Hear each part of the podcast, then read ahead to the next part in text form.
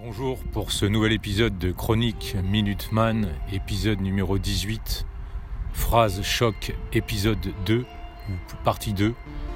Donc aujourd'hui ça va être encore un long résumé de, plusieurs phrases chocs que j'ai pu euh, noter au fur et à mesure euh, bah, du temps qui passe depuis le confinement jusqu'à maintenant, du, au du, confinement au déconfinement.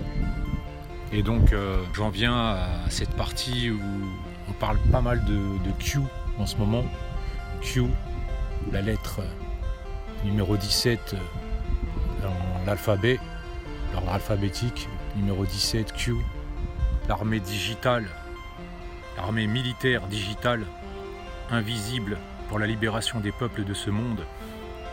Vous commencez, euh, la transition s'effectue et les révélations s'accentuent.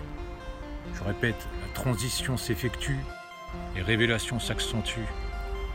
La liberté ne doit pas s'arrêter là où commence la peur. Je me trouve toujours euh, en extérieur pour ce podcast.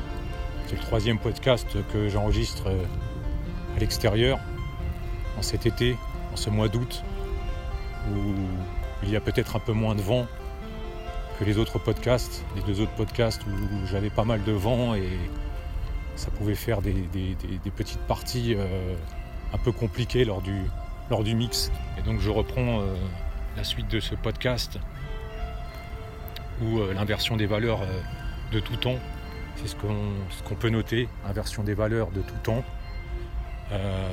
on nous a fait subir une lobotomie depuis des décennies, bien avant que nous soyons nés. Et là, on est en plein dedans.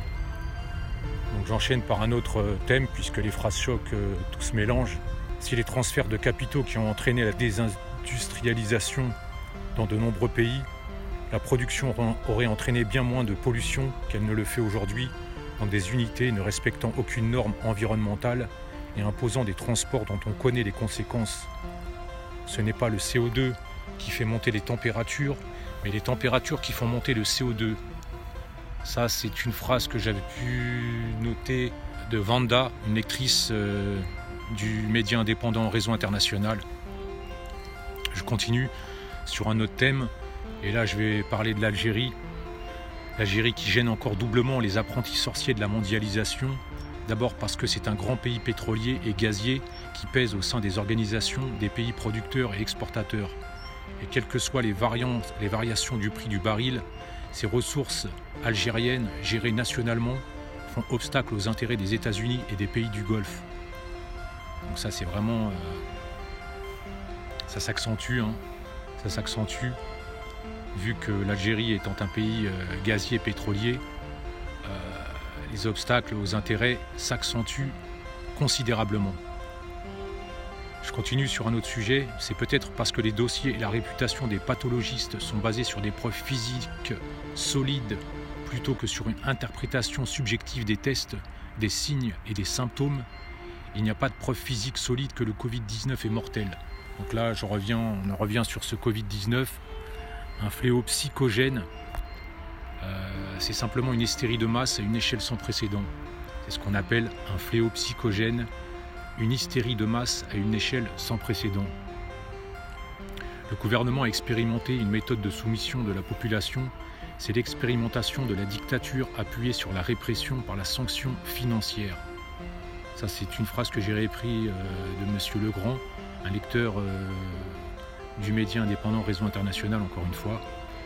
Euh, cette dictature technosanitaire, euh, expression que je reprends du lanceur d'alerte québécois Alexis Cossette, cette dictature technosanitaire, ça c'est vraiment la phrase, la phrase ultime et véridique et réelle et factuelle.